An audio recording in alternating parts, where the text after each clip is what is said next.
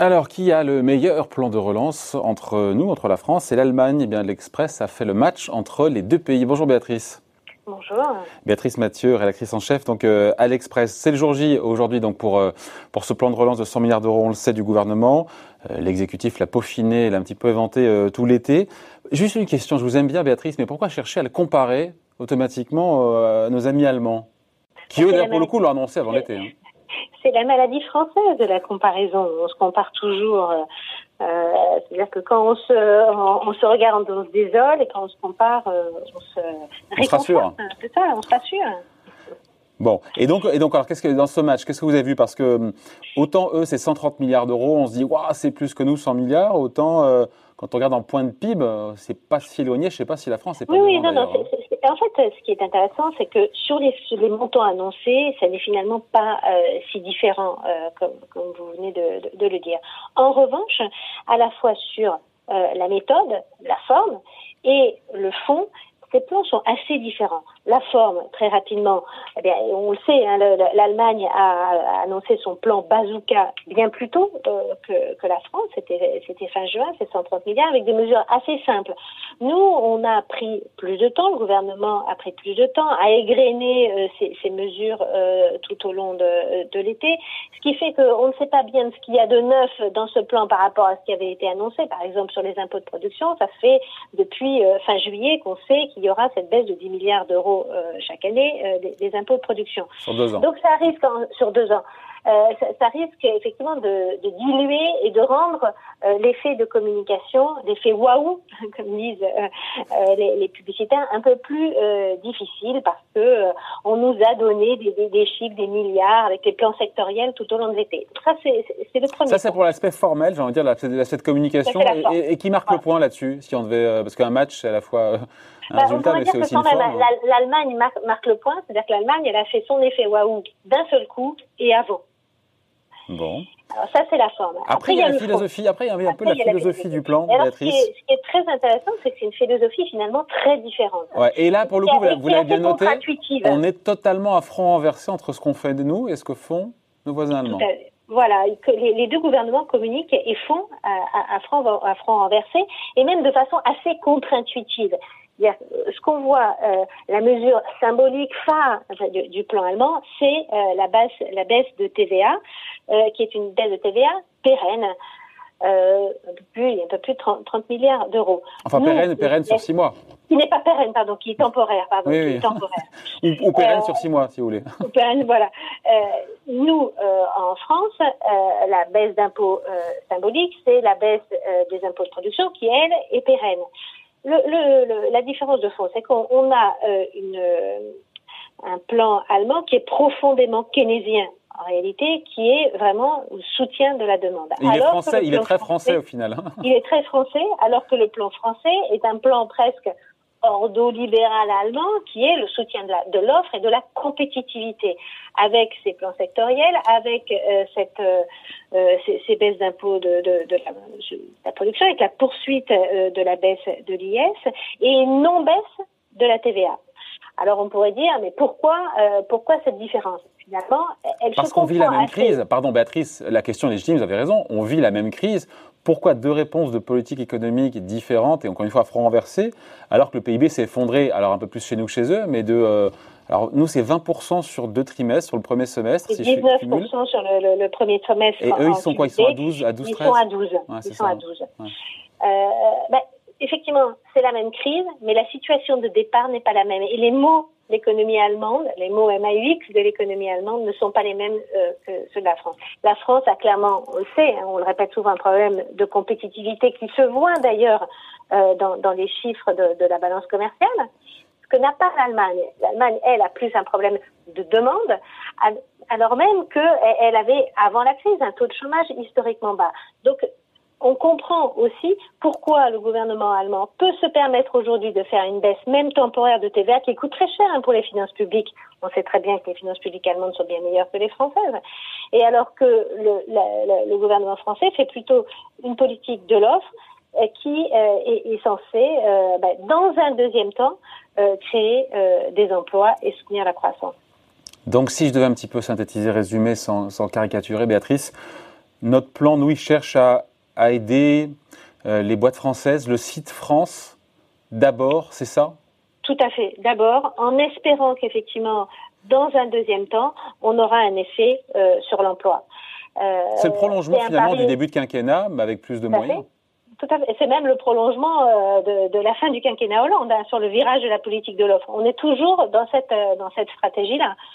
Euh, le, le, pari est évidemment osé, euh, et euh, l'effet sur euh, la demande et la, consommation aussi. On voit bien que derrière ça, il y a une préoccupation de savoir comment utiliser ce surplus, ce trésor de guerre, de, de surplus d'épargne, hein, ces, 100 milliards d'euros de surépargne. L'économie française en aurait besoin hein, aujourd'hui. certains, à gauche comme à droite d'ailleurs, disent on aurait dû baisser la TVA. Sauf que les exemples passés de baisse de la TVA ont surtout n'ont pas servi euh, grand-chose, ont surtout servi à restaurer euh, les, marges des entreprises. Donc, il n'y avait pas eu énormément euh, d'effets sur les prix et sur la, la, relance de la consommation. donc, est-ce que les Français vont puiser dans ce surplus d'épargne pour consommer en, en, se basant sur ce choc de confiance et ce choc d'offres? C'est un pari extrêmement risqué. Ouais. Alors que, alors que je reviens du côté allemand, j'ai vu les chiffres, hein, c'est vous qui en parlez, une prime de 300 euros par enfant pour les familles, plus la baisse de la TVA. Voilà, et on se dit que ça relancera mieux l'économie.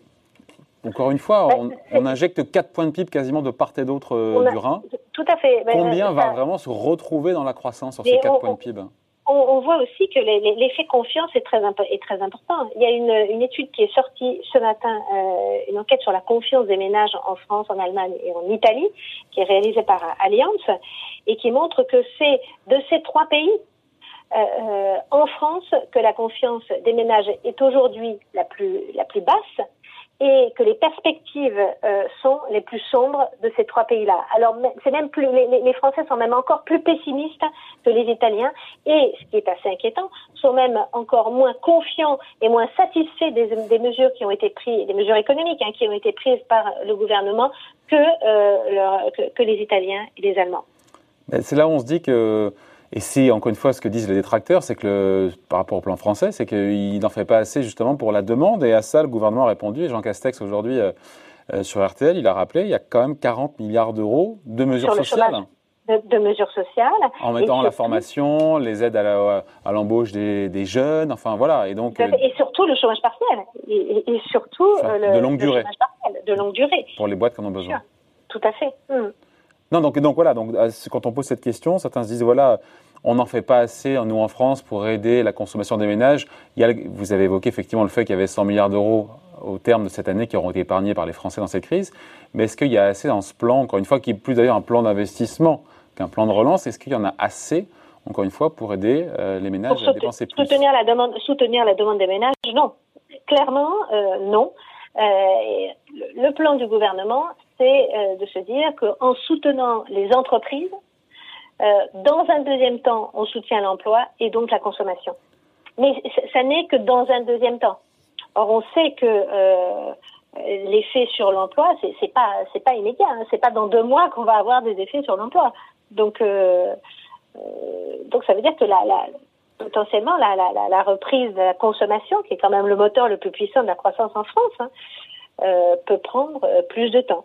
Mais en même temps, il y a toujours ce fameux en même temps, on sait aussi que euh, la consommation française a un contenu en importation qui est très important. Donc quand on soutient la consommation en France, on soutient aussi euh, les industriels étrangers. Ouais. Sur cette baisse de TVA, euh, Béatrice, qu'on n'aura pas en France, est-ce qu'on peut, je sais que dans certains secteurs qui sont vraiment hein. sinistrés, qu'on n'a pas pour l'instant, c'est imaginable d'avoir dans la restauration, dans les loisirs, les transports, je ne sais pas, l'aéronautique, d'avoir des baisses des baisses de TVA ciblées en France ou vraiment le, on referme le, le, débat?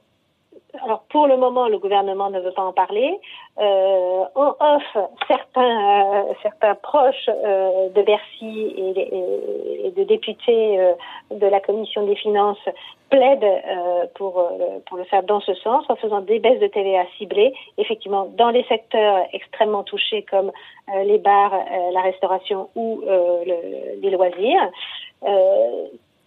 en disant on va voir comment se comporte finalement la fin de l'année, on pourrait décider ça euh, en janvier. Mais en le décidant presque au dernier moment, parce que finalement, il y a une question de timing dans une, dans, une annonce de baisse de TVA. Si vous décidez, si vous dites, là, en septembre, ben, on va baisser la TVA en janvier, évidemment, les gens vont pas y aller, euh, vont pas consommer maintenant, alors qu'ils savent qu'ils pourront consommer demain. Euh, donc, euh, c'est quelque chose qu'il faut peut-être utiliser dans un second temps. Et pour le moment, encore une fois, le gouvernement ne veut pas en entendre parler. Ça ne veut pas dire que en janvier, euh, la les choses seront différentes. Bon, alors à la question, Béatrice, qui gagne le match euh, entre les Français et les Allemands C'est pas du football hein, sur ce plan de relance. Vous me direz, ça dépend ce qu'on recherche euh, sur quel objectif. mais pour vous, qui, qui gagne le match entre la France et l'Allemagne? En termes de lisibilité, de clarté et de prise de décision rapide, c'est quand même l'Allemagne. Après, il faut la mettre en œuvre. Apparemment, la mise en œuvre euh, est plus compliquée. Il y a un article ce matin, je crois, dans le Figaro, plus compliqué que prévu en Allemagne. Euh, oui, mais on a vu quand même que pour la gestion de la crise sanitaire, c'était,